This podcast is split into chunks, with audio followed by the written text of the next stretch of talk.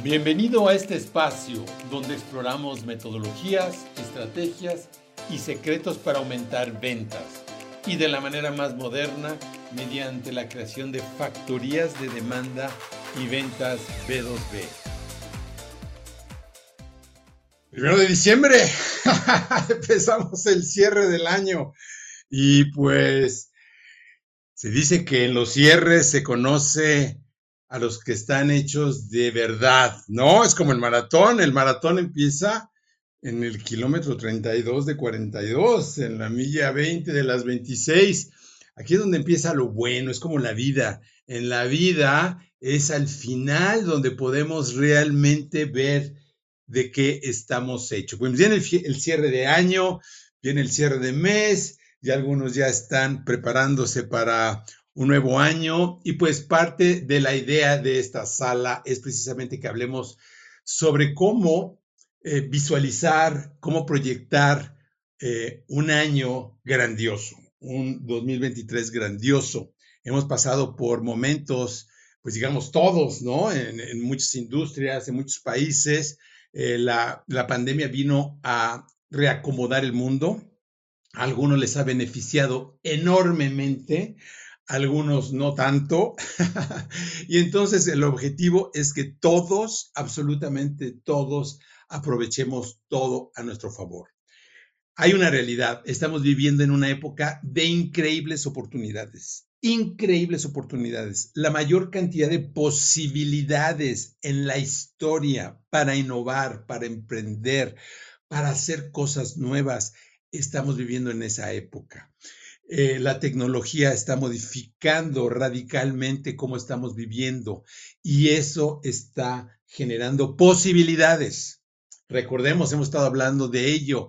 Las posibilidades se convierten en oportunidades cuando nosotros desarrollamos nuevas capacidades. Si no hay capacidad, no hay oportunidad. Entonces, Teniendo la capacidad, nosotros podemos decidir si ejercemos una oportunidad, ¿no? Si va alineado con nuestras prioridades o no. El tema de hoy tiene que ver con algo que me ha inquietado, que me ha obsesionado, que me ha realmente inspirado, que es cómo escalar la venta de servicios. Cuando hablamos servicios y negocios business to business. Esto aplica también al SaaS, al Software as a Service. Cuando hablamos de ser, y estamos hablando principalmente, ojo, también servicios de alto valor, no tanto servicios operativos, sino servicios de alto valor. ¿Por qué servicios de alto valor? Porque los servicios de alto valor es mucho más fácil que nosotros podamos escalarlos en valor y en entrega, en delivery. Entonces, ¿de dónde viene esta inquietud? Esta inquietud viene eh, de mi parte desde hace unos 20 años. Em, de hecho, hace 25 años yo fundé el e-Learn Institute. Y antes que nada, para los que no me conozcan, yo he sido emprendedor empresario desde hace cerca ¿no? Ya de casi 40 años, más de 30 años. Desde que era muy joven empecé a emprender, siempre he sido emprendedor, siempre he sido empresario, nunca he tenido un empleo formal, eh, no me jacto de eso, yo creo que a veces sí es bueno tener un, empleo y estar en una organización bien organizada para aprender cómo se hacen las cosas, pero bueno, algunos estamos construidos conforme a nuestro diseño humano em, de cierta manera. Entonces, he estado en muchas industrias, he estado en la industria del hospitality, hotelería, restaurantes, eh, en intermediarios financieros, eh, creando, operando intermediarios financieros, en bienes raíces, em, en la parte editorial, las artes gráficas, la biotecnología, en la fabricación de computadoras, eh, bueno, consultoría, por supuesto, fabricación de software, incubando empresas. Hoy estamos lanzando el primer marketplace de servicios especializados del mundo. Por eso este es un tema que me apasiona mucho. Y eso se los comento porque pues la vida me ha llevado, eh, afortunadamente, también a vivir en varios países. Hace 20 años me fui al Silicon Valley. Y esta experiencia me ha llevado a ver el mundo de una manera muy interesante. Y entonces, desde hace 25 años, fundé el e-Learning Institute. La tecnología apenas estaba empezando. El Internet apenas estaba surgiendo. Estoy hablando de ahí del 96, del 97. Y yo me di cuenta que eh, la educación se iba a revolucionar literalmente con el uso de la tecnología. Y entonces encontré parte de mi vocación después de hacer tantos emprendimientos en la educación, en el desarrollo y la formación humana y también empresarial. Entonces fundé el Learning Institute y empecé a vender servicios, empecé a vender universidades corporativas, empecé a hacer proyectos y empecé después de ello a hacer algunos procesos de transformación organizacional, mejora de empresas. Me di cuenta que la capacitación y la formación no era el único factor importante para transformar las empresas, sino era algo mucho más profundo, sobre todo desde una perspectiva de todo este cambio acelerado en las empresas eh, muy innovadoras en el Silicon Valley. Y entonces, lo que me di cuenta es que llegué a una pared hace, eh, al principio de la sesión empecé a hablar del maratón. Bueno, soy maratonista, ultramaratonista, Ronman. Y entonces cuando hay, hay, un momento, cuando corres tú un maratón, cuando llegas a los 30 kilómetros, que se llama la pared, más o menos, ¿no? Y lo que pasa es que tu cuerpo, si no está entrenado, si no tienes glucógeno suficiente en el cerebro, lo que sucede es que tu cuerpo se paraliza. Bueno, llegas a una pared, no puedes ir más allá. En los negocios, eh, sobre todo en los negocios de servicio, también hay una pared. La pared, ¿cuál es? La pared es, en el caso del maratón, cuando no podemos convertir la grasa en energía, entonces ya no puedes seguir corriendo. entonces, en el caso de los negocios hay un problema o varios problemas muy graves que hacen que el negocio de la consultoría y el negocio de los servicios especializados puedan convertirse incluso en una esclavitud, así tal cual. ¿Por qué? porque el que presta servicios especializados está vendiendo su tiempo y el tiempo no es escalable. Sorry, no es escalable. Entonces, pues ahí tenemos un tope. Otro problema muy grave que del consultor, del prestador de servicios que vende proyectos. Al estar vendiendo proyectos, vender proyectos no es escalable. ¿Por qué? Porque son trajes a la medida. El prestador de servicios es básicamente un sastre que hace proyectos, servicios a la medida y el trabajo de un sastre no es escalable. ¿Cuál es la solución para que el sastre pueda vender más? Es lo que estamos, digamos, hoy en día eh, preguntándonos. Tiene que reinventarse. Tiene que reinventarse primero él y tiene que reinventar su empresa, tiene que reinventar su negocio, tiene que reinventar la forma en que opera, tiene que reinventar su mindset. Y de eso vamos a hablar hoy. Hace tres años fundé una empresa, eh, Sales Planet, donde nos enfocamos a la venta de servicios business to business. Y donde realmente, y, y, le quiero decirles esto, o sea, fundé esta empresa porque realmente yo quería descifrar cuál era el secreto de escalar las ventas business to business. Entonces tuvimos la oportunidad eh, de eh, ayudar, evaluar, diagnosticar a literalmente cientos de empresas y implementamos un modelo, que es básicamente lo que quiero compartirles hoy, un modelo de negocio, una forma de hacer las cosas diferente, un framework diferente de cómo hacemos las cosas, porque yo creo, estoy seguro que estamos en un momento increíblemente poderoso en la historia que es la revolución de los servicios especializados de alto valor. Esta revolución ya empezó y esta revolución empieza cuando un servicio se convierte en una máquina. Y eso es cuando surge el SaaS, el Software as a Service. El Software as a Service explota con Salesforce. ¿Se acuerdan algunos de ustedes? lanza un logotipo, una imagen donde dice no software. En la tecnología, con Bill Gates principalmente, él descubre la importancia del software, no eran las máquinas. Yo de hecho fabriqué computadoras, fabriqué PCs a finales de los ochentas logramos en México eh, participar en un programa de integración nacional porque no se podían importar computadoras y empezamos a fabricar. Yo estudié ingeniería electrónica con algunos de mis maestros, un par de personalidades europeas y un par de gentes del Silicon Valley, empezamos a desarrollar eh, motherboards y empezamos a desarrollar y integrar computadoras, microcomputadoras y empezamos a fabricarlas. Una parte las fabricábamos en el extranjero, en este tiempo en Taiwán, en Estados Unidos y un componente que nos permitía tener ese programa de integración en México. Y entonces, ahí fue cuando empezó el software. El software empezó y Bill Gates tuvo esa visión, un gran mercadólogo, que tuvo la visión de ver que lo importante y más que el hardware iba a ser el software. Se creó una nueva industria del software. Y entonces entra un modelo de negocio de licenciamiento. Después de eso, viene un cambio con el surgimiento de Internet, cuando mayores anchos de banda, cuando se, genera una capacidad de almacenamiento mayor y surge un nuevo modelo de negocio. Ese modelo de negocio es el SaaS, el Software as a Service. Y entonces el conocimiento se convierte en una máquina. El Software as a Service es un servicio. El software como un servicio. Se deja de vender licencias mucho menos licencias perpetuas, porque el software no se compra, se vende, se, si lo que es es que se vende una licencia, a menos de que compres el código. Pero entonces cuando nosotros compramos un servicio hospedado en la nube, se vino una revolución del prestador de servicios. De repente, ese contador que hacía la contabilidad convierte su conocimiento en un programa de contabilidad, primero como software y después lo hospeda en la nube y te lo vende como un servicio.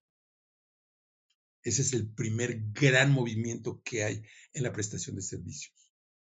Y esto ha generado empresas monstruosas, como Zoom, como LinkedIn, LinkedIn es una empresa increíblemente grande que, por cierto, la compró Microsoft. Y que ahora, fíjense lo que es la paradoja, ahora se ha convertido en una empresa de consultoría. Por si no lo saben, LinkedIn ahora es una empresa de consultoría. No lo hace públicamente o masivamente, pero está atendiendo a empresas como Accenture, como IBM Consulting, como todas estas grandes empresas que son grandes consumidores de marketing y publicidad y entonces se convierte en empresa de consultoría. ¿Por qué es tan importante los servicios especializados de alto valor? Porque hoy en día el valor se genera con inteligencia, no con trabajo físico, no con conocimiento siquiera. Se crea con inteligencia. ¿Se acuerdan que hemos hablado aquí mucho del commodity, del producto, del servicio, de la experiencia y la transformación?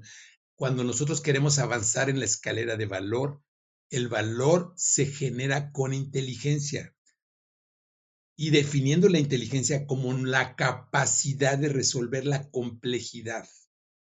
Uno de los grandes retos y problemas del mundo es que la complejidad ha superado a las personas, a las organizaciones, a las empresas, al mundo, a las naciones. Tenemos problemas de seguridad, de educación, de economía, de medio ambiente. Bueno, es enorme. La pandemia puso en jaque literalmente la humanidad porque su nivel de complejidad superó realmente al mundo entero. Y entonces, el hecho de que hayamos entrado a la era de la inteligencia va a cambiar las reglas del juego completamente, ya lo ha cambiado. Por eso la inteligencia artificial va a cobrar un, un papel, un rol importantísimo no en el futuro, ya está sucediendo. Tesla es una empresa de inteligencia. Amazon se ha convertido en una empresa de inteligencia. ¿Por qué? Porque con el surgimiento del Big Data, con el surgimiento de la gran cantidad de información, con, con el surgimiento de la identificación del comportamiento de las personas, se puede predecir el comportamiento de las personas y entonces lo que sucede es que podemos anticiparnos y lo que va a suceder en los mercados. Bueno, pues estoy hablando de esto porque en los servicios se va a dar una revolución. Acuérdense lo que les estoy diciendo. Lo que sucedió hace 100 años con la producción en masa de los productos de consumo, que dio lugar al retail y que dio lugar a las fábricas de productos de consumo cambió completamente la economía y la producción. Y de ahí tuvo que surgir el management. Algunos eh, teóricos y pensadores consideran que el management es la principal innovación del siglo XX, porque sin el management no se pueden gestionar organizaciones y estructuras que den lugar a poder ofrecer servicios de manera masiva, tanto para los gobiernos como para organizaciones que pueden ahora dar servicio a miles, millones de personas. Regresamos a los servicios. Cuando un conocimiento, cuando una capacidad se convierte en una máquina, principalmente hospedada en la nube, se convierte en un SaaS. Y es la primera manera en que podemos escalar el ofrecimiento, la entrega, y para lo cual necesitamos también escalar la venta de servicios. ¿Ok? Eso sí podemos construir esa máquina. Pero ¿qué pasa con ese sastre? Regresamos al sastre.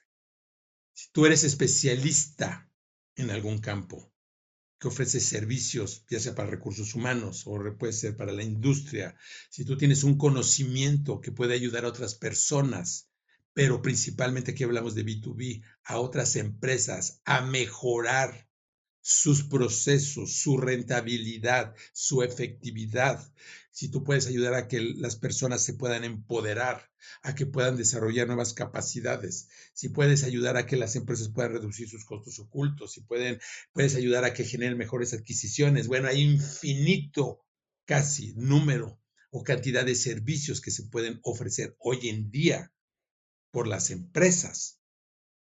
Pero el problema que tiene el consultor y el prestador de servicio es que no puede escalar, está atrapado, si no cambia su mindset y si no cambia su modelo en que ofrece sus servicios. ¿Por qué? Como decía, porque está vendiendo su conocimiento en forma de tiempo, ¿no? O lo está vendiendo en forma de proyectos y eso no es escalable. ¿Cuál es la solución a este dilema y a este problema? Convertir a ese sastre en una fábrica como Sara, como Nike, como cualquier marca que ustedes quieran, se tienen que convertir en fábricas. Los prestadores de servicios que ofrecemos servicios especializados, vamos a tener que convertirnos en fabricantes. Vamos a tener que crear fábricas, factorías de servicios especializados business to business. Y es la única manera en que podemos escalar verdaderamente las ventas. No podemos escalar. Se los digo porque yo lo he estado viviendo y porque hemos analizado un montón de empresas. Vamos a analizar, vamos a revisar qué es lo que está sucediendo con las empresas. Primero, la mayoría de las empresas lo que quieren son leads. Quieren prospectos calificados. Ahorita está de moda vender o comprar leads calificados. Hasta empresas de Bangladesh, de la India, te ofrecen generarte leads. Pero el problema es que hoy en día un lead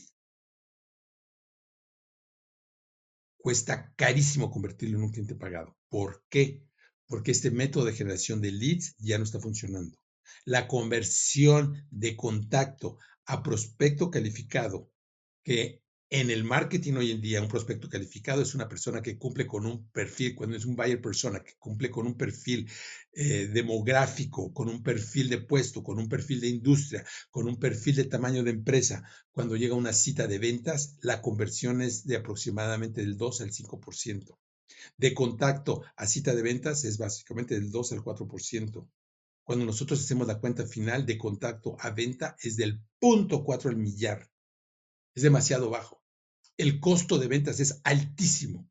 ¿Por qué? Porque el ciclo de ventas es de meses, de 6 a 12, 18 meses. Conseguir un cliente de alto valor hoy en día nos lleva meses. ¿Por qué? Porque estamos vendiendo portafolios de servicios. La mayoría de las empresas que hemos evaluado y que evaluamos constantemente decir algo, una empresa de tecnología vende servicios en la nube, vende servicios de capacitación, vende servicios de transformación digital, vende servicios de mil cosas. Una empresa de recursos humanos vende eh, evaluación del desempeño, diagnósticos organizacionales, vende capacitación y vende todo. Ese es el mindset de los 70 es el mindset de los 80 donde tener un portafolio amplio de servicios era un activo. ¿Por qué? Porque era llegar a, a, una, a una parada, ¿no? One stop to solve everything. Era una parada para resolver todos tus problemas. Como ir a un mall, donde vas y compras todo, o un supermercado. Pero eso ya no funciona. ¿Por qué ya no funciona? Porque estamos entrando a una era donde hoy el comprador tiene la capacidad de poder ver muchísimas posibilidades. Hoy en día el comprador tiene el control del proceso de compra de servicios y el vendedor o las áreas comerciales ya perdieron ese control. Ya no hace sentido llevar a prospectos a citas para hablar de cosas que no necesita el, cliente, el prospecto. La mayoría de las citas que se hacen Ahora, nosotros recibimos hasta citas de gente que te quiere vender, ¿no? Los tienes que batear. No, no hacemos citas con gente que... No. Hoy estamos entrando a la era de la generación de demanda. La generación de demanda que es, tenemos nosotros que ayudar a generar intención de compra en el, comprador de servicios B2B, que no es una persona, es un comité, es un grupo de personas. Y a esas personas tenemos que inspirarlas tenemos que darles conocimiento, tenemos que educarlas para que puedan comprar un servicio especializado. Aquí la palabra especialización es absolutamente crítica. Tenemos que cambiar de portafolios de servicios, tenemos que cambiar de ser el, el, el, el de Taylor, del sastre, que te hace cualquier cosa, que te toma medidas y que saca un catálogo para ver lo que tú quieres, a ser una fábrica. Yo no sé cuándo fue la última vez que fueron un sastre. Pero normalmente, inclusive si quieres comprar un traje de 10 mil dólares, vas a una tienda donde ya, ya, ya están los trajes hechos. Sí, hay, hay, gente que todavía va con la modista, bueno, pues sí, las celebridades, ¿no? La gente que tiene que ponerse, ¿no? Las artistas que salen en las pasarelas eh, de Hollywood, las pasarelas, pues sí, porque tienen que mostrar algo que es absolutamente único con Yves Saint Laurent, con Gucci, con, no sé, con todas esas marcas. Pues sí lo puedes hacer, pero hoy en día en business to business, en los negocios, si quieres escalar, necesitas convertir tu consultadora, consultoría y tu empresa en una factoría. ¿Cuál es el primer paso? Para poder escalar, necesitas convertir tus servicios en un servicio productizado. Lo mismo que pasó hace 100 años. Estoy haciendo una transpolación hay que traspolar lo que a veces sucede en la historia a lo que va a suceder y lo que tiene que suceder. ¿Por qué productizar servicio? No es empaquetar. Que no se confunda empaquetar un servicio con productizar. Productizar significa convertir un servicio genérico que funciona para todo el mundo en una solución que ofrece un resultado específico para un nicho específico. Esto implica para un grupo de empresas que tienen un problema específico, que es fácil de comprar, que es fácil de vender y que se puede entregar a escala, se puede entregar de manera masiva con el apoyo de la tecnología correcta. Si no podemos nosotros, pues esto implica cuatro procesos. Productización, que nos permite tener algo que podemos vender masivamente. Segundo, generación de demanda masiva. La generación de demanda por primera vez como concepto, que significa crear intención de compra en lo que conocemos ahora como el dark social. El dark social es el conjunto de canales, medios e interacciones donde se dan todas las dinámicas de los compradores, de las empresas que están necesitando un servicio donde se da el boca a boca digital. Es donde podemos nosotros escalar la generación de intención de compra. Entonces tenemos la productización, la generación de compra, la venta a escala por medio de la, de la sistematización de nuestra comercialización y después la entrega masiva del servicio la primera parte es un proceso meramente intelectual, es un meramente un proceso de diseño, la productización. La generación de demanda lo tenemos que hacer con el apoyo de tecnología y la entrega la necesita con otra tecnología. Y cambia el modelo.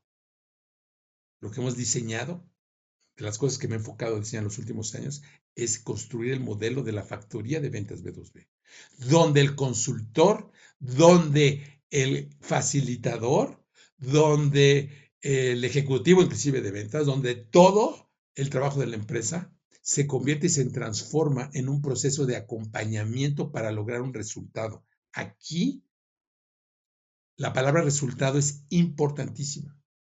Lo que necesitamos es ayudar a que los clientes generen un resultado. Las empresas no quieren aprender. Hemos pasado por la época, y yo lo sé perfectamente porque les comentaba que hace 25 años yo hice, fundé el Learning Institute, me dediqué a crear universidades em, virtuales universidades, universidades en, en línea, corporativas y académicas,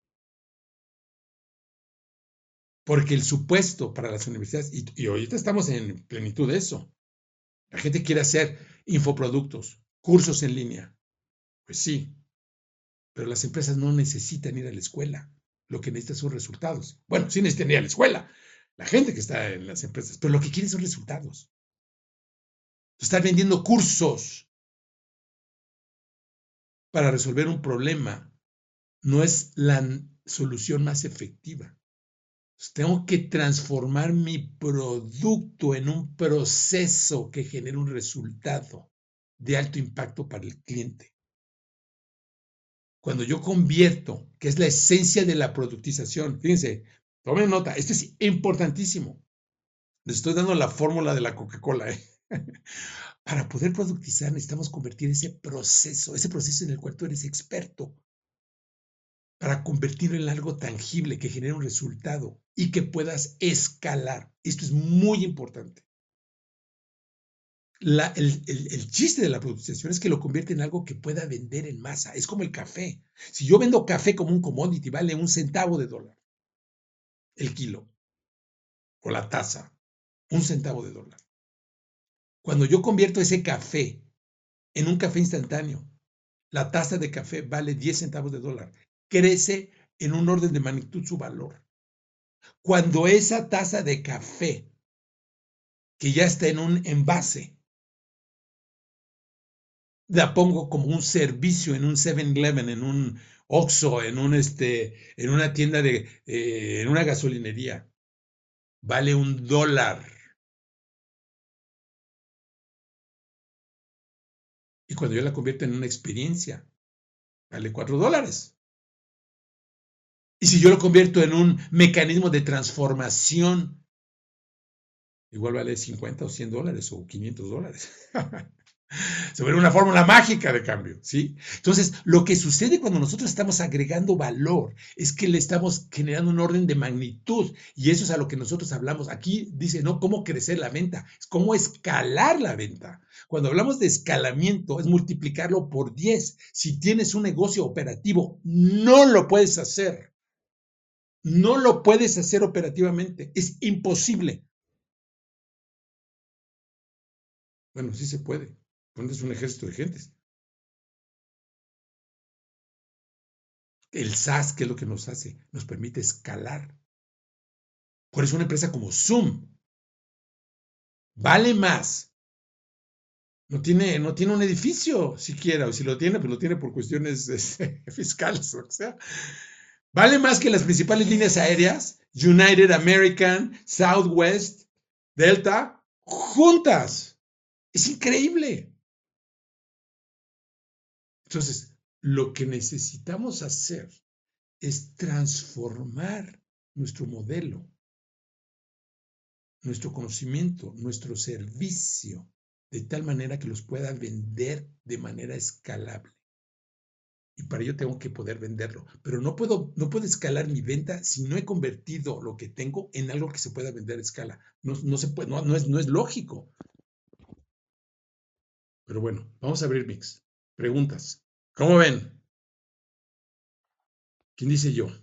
Tenemos aquí un grupo importante en Clubhouse. ¿Cómo están? Bienvenidos. Em, y en LinkedIn, ¿quién quiere tomar la palabra? ¿Cómo vamos? ¿Cómo vamos? ¿Les hace sentido? Creo que es muy lógico, ¿no? Y el problema para el consultor, el problema para el, prestador de servicios es que tiene que pasar de artesano a empresario. y empresario me refiero, tiene que convertirse en un fabricante. Pero bueno, mi estimado Héctor, gracias por subirte aquí al ruedo. ¿Cómo estás? Pues bien, muy bien, gracias. Ya sabes que a mí sí me gusta participar. Claro que sí. Bueno, pues aquí la consultoría es gratis, ¿no? La asesoría, pues es de que el que se suba, pues ahí, ahí está. ¿Cuál es tu pregunta? a ver, vamos. Fíjate que acabo de, descubrir una manera de escalar. Como bien sabes y he comentado, eh, una, de las, una de las áreas de valor es el poder reducir el volumen de confinamiento de los residuos en todos los municipios, ¿no? Entonces, voy a intentar el día de hoy, ya tengo una reunión con una empresa que ya se encarga en un municipio de el proceso de recolección, traslado y confinamiento de residuos en un municipio muy importante en México. Y entonces lo que quiero establecer con ellos es que compren mi modelo para justamente no solo darles ese valor al municipio de la recolección, traslado y confinamiento, sino bajar además el volumen de confinamiento en un 80%. Entonces, pues en base a todo lo que tú nos has platicado, lo que yo leo, lo que yo analizo, comparto y con, eh, con mi esposa Sandra, pues eh, veo que esta es una manera de apalancar este, este buenísimo, este buenísimo, buenísimo. Pero a ver, fíjate, ¿qué es lo que vas a vender ahora? Voy a vender la tecnología. ¿De qué manera? Pues proponiéndoles que me compren la licencia para que pongamos juntos una planta de transformación de la fracción orgánica y que de esa manera se va a bajar el volumen de confinamiento. Ok, buenísimo, buenísimo. Es un modelo de licenciamiento. Buenísimo. Exactamente. ¿Qué es? Ok. ¿Qué más? Pues nada, tengo la reunión a las 10, ahí luego te cuento cómo, cómo, Ojo, ojo, ahí después te paso la factura. Escúchame. Órale. El licenciamiento, aquí, aquí, aquí te estás jugando todo por el todo, ¿eh? Sí. A ver, vamos a hacer la analogía del SaaS. Tienes que venderle la el licenciamiento, que es un modelo de negocio. Sí. Para la explotación de la tecnología, tienes una barrera de entrada, tienes una patente, ¿no? Así es. Ok. E idealmente, parte de la máquina. Sí, la maquinaria también, desde luego. Pero que tú tengas control de la máquina. Sí, porque mi hermano es el que la fabrica. Bueno, tienes que poner un chip ahí, donde si no cumplen el contrato, la máquina se para. Ah, ok. Esto es importantísimo. Eh, eh, eh, entonces, fíjate, hablando de lo que estamos, de lo que estamos hablando, tu negocio lo vas a convertir en vender fábricas, factorías de procesamiento de basura.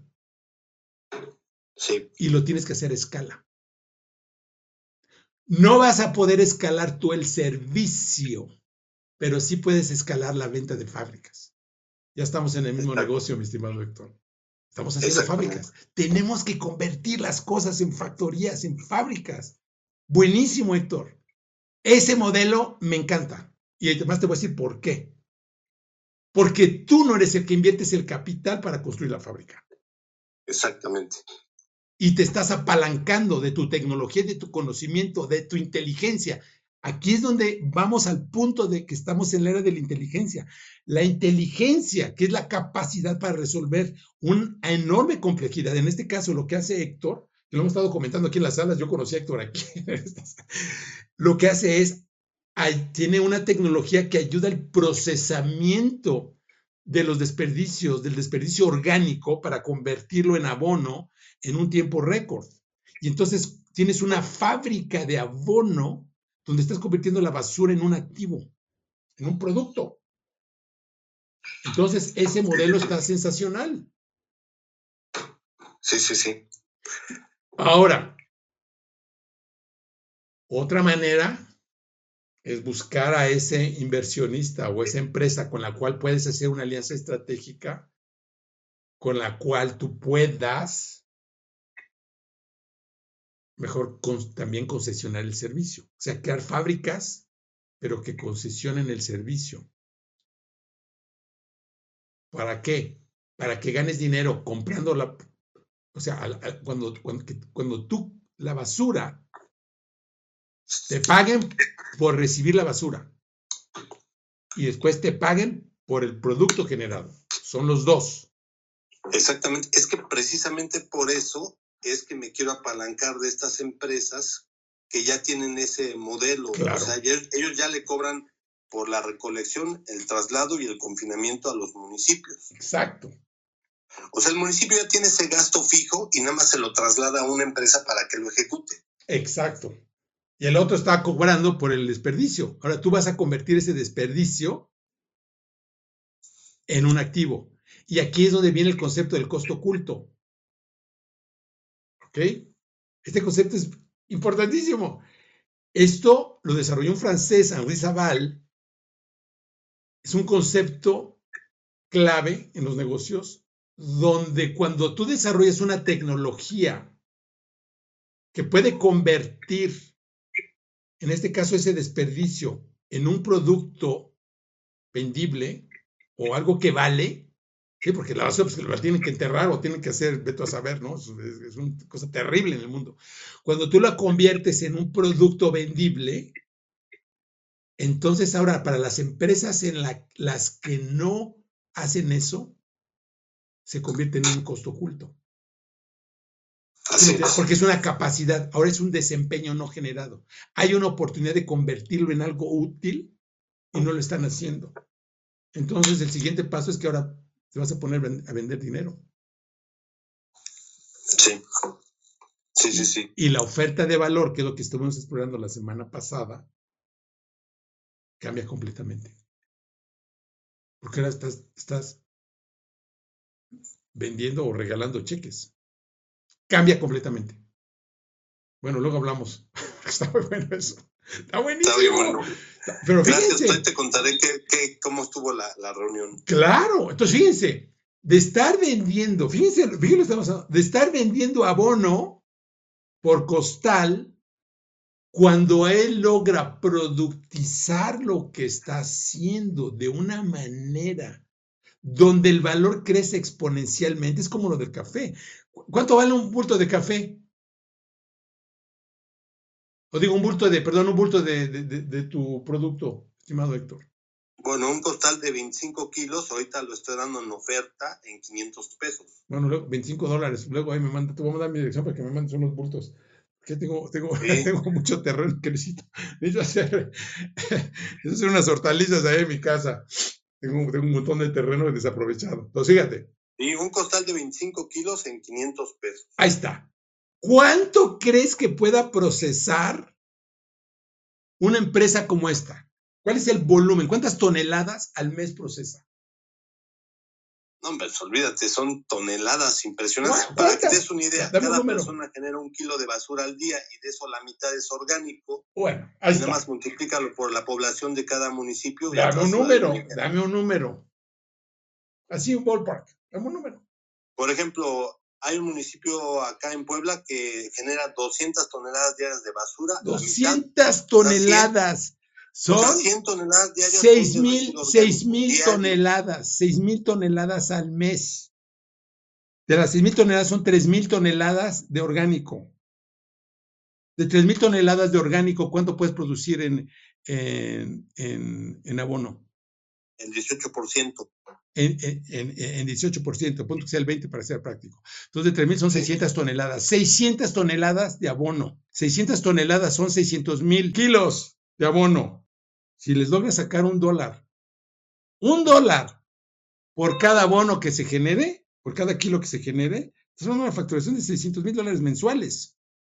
Y estos cuates, y estos cuates tendrían un valor a precio de, de, 25 dólares, estás hablando que nada más estás cobrando el, el 5% del licenciamiento. Sí. Es un negocio millonario. Y tú no vas a hacer la inversión.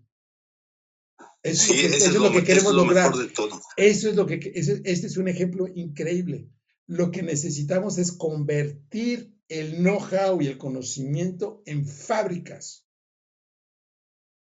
En dos semanas, eh, en dos miércoles, ¿sí? el 14 de, de diciembre, si no me recuerdo, vamos a tener, voy a tener un taller donde vamos a explorar esto.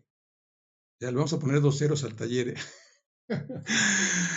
Aprovechen que estamos de oferta para que vayan pensando cómo hacerlo. En dos semanas tenemos un taller. Muchísimas gracias, mi querido Héctor. Un, aplauso. Luego, luego ahí este. Un placer. Ahí me vas a tener un placer. Gracias a ti porque me, me ayudas a, a sacar las ideas de la cabeza porque si no tiene uno acceso a estarse reeducando todo el tiempo, a seguir aprendiendo, te estancas y, y, te metes en un, en un lío, en un, en un círculo que no, no puedes salir. Fíjate, luego hablamos. Este ejercicio que hicimos es de una sola fábrica. ¿Cuántos municipios hay en el país? 2.446. Te vuelves loco. Bueno, aquí tenemos un futuro Elon Musk. Luego hablamos, estimado doctor. Sale, un abrazo y a Sandra también. Luego platicamos. Muy bien. Chao, Sandra. Sí, ya aquí ya veo que están ahí, pues claro. Sale, ¿quién más? ¿Quién más quiere preguntar? ¿Quién más tiene este? Y todos, escúchenme, todos tenemos la posibilidad de hacer ese salto cuántico. Les voy a decir por qué. Porque todos tenemos una perspectiva única. Porque todos somos especialistas en algo. El chiste es transformar eso en algo, primero que nada, que se pueda vender a escala. Después, y eso que se vender a escala, no me estoy haciendo aquí tiempo para lo que se anima alguien a subir, eh, no, y agregando más valor, tenemos que convertir ese servicio productizado en una perspectiva única. Cuando yo genero una categoría única de negocio, es más fácil generar demanda. ¿Por qué? Ahí nos vamos a la parte del marketing. Hay que generar contenido. ¿De qué hablo? Si tienes un producto genérico, si tienes un portafolio de servicios, no tienes nada que hablar. Está en chino generar contenido en las redes. En chino. Si yo tengo la perspectiva de que convierte tu empresa en una factoría de servicios business to business, puedo estar hablando aquí todo el santo día y no me lo acabo. ¿Por qué?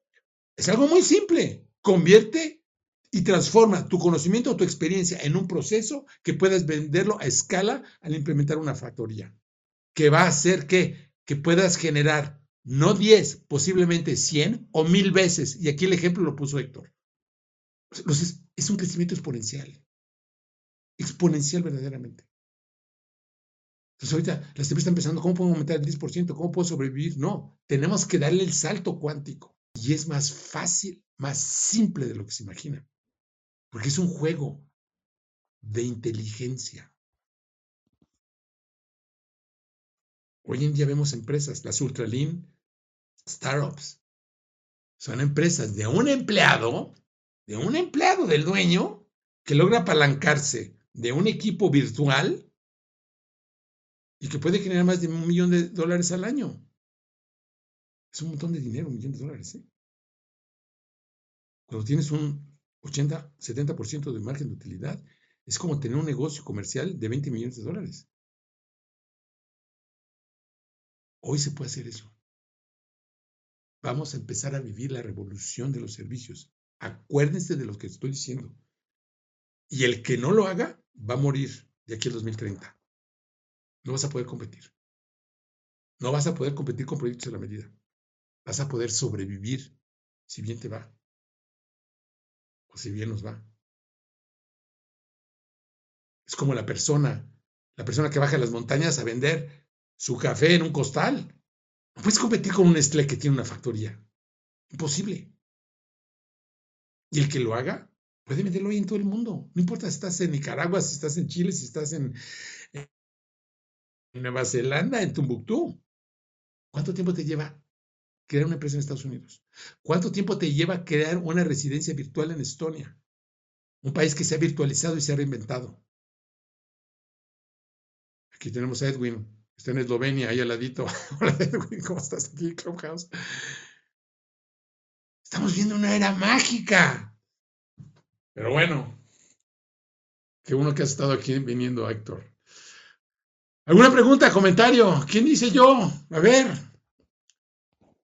Ejemplos de cómo podemos productizar, cómo podemos escalar nuestras ventas. Cuando tenemos una categoría nueva, cuando tenemos una perspectiva única.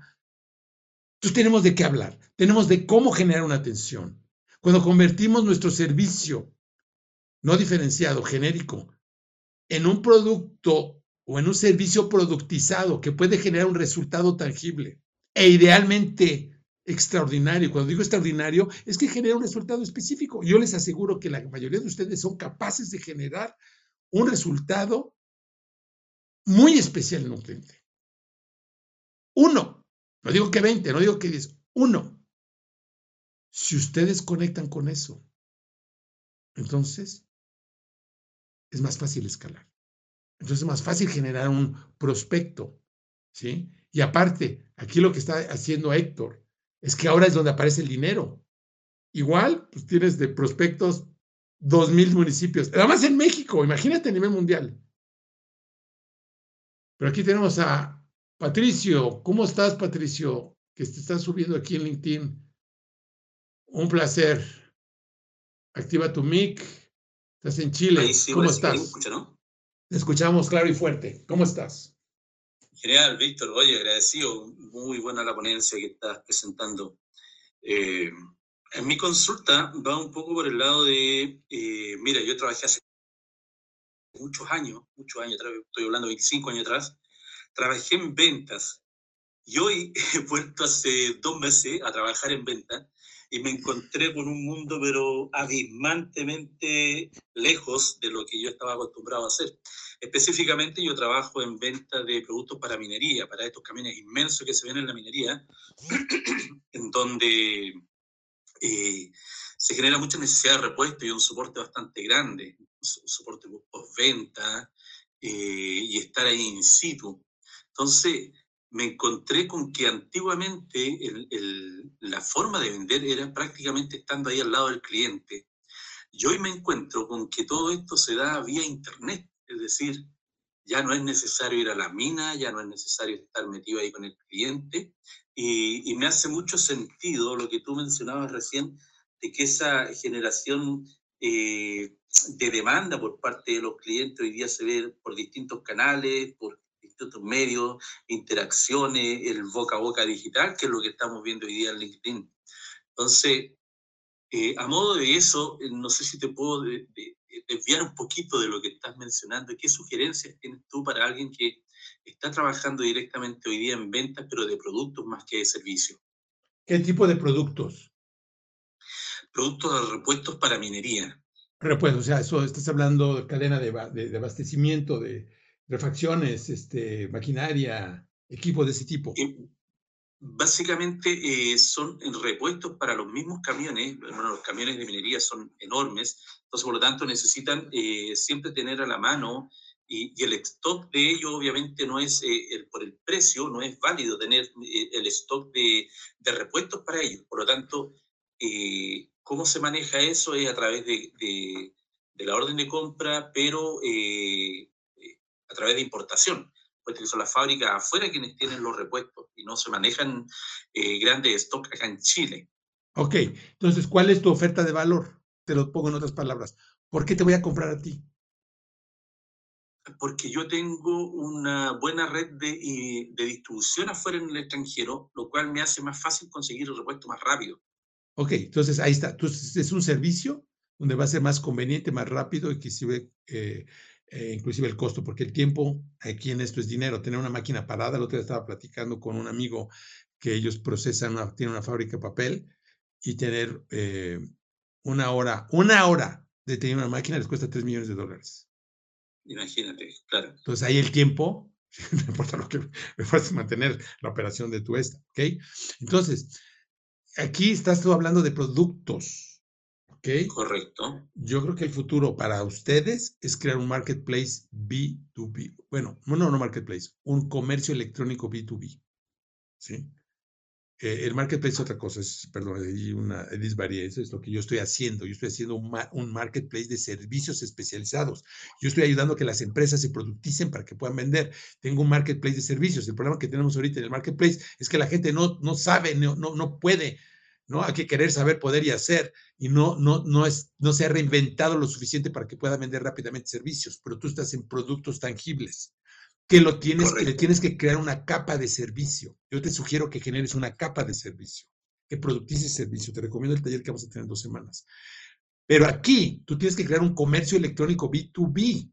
¿Qué es eso? Tienes que tener, así como hay eh, tiendas hoy en, en Shopify y tú tienes tiendas donde tú puedes hacer que el comprador venga a ti a comprar tus productos y servicios, ahora estamos en la era empezando la era del comercio electrónico business to business. Vas a tener que crear un portal donde sea más fácil para tu cliente. El cliente no quiere hablar contigo, el, quiere, el cliente quiere tu refacción, su refacción.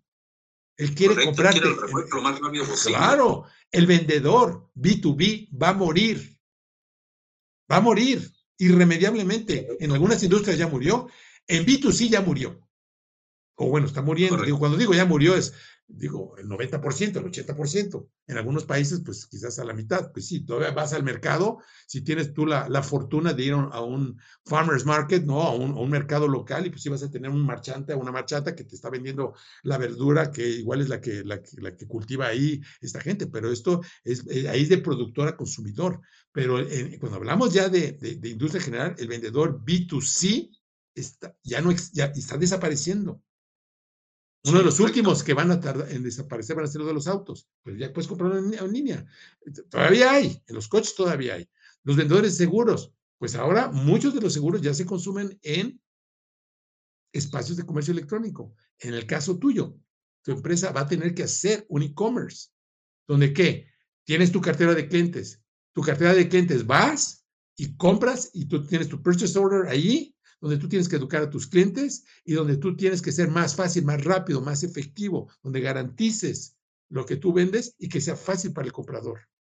Tú ya no vendes, el comprador va a comprarte. Es un cambio de paradigma.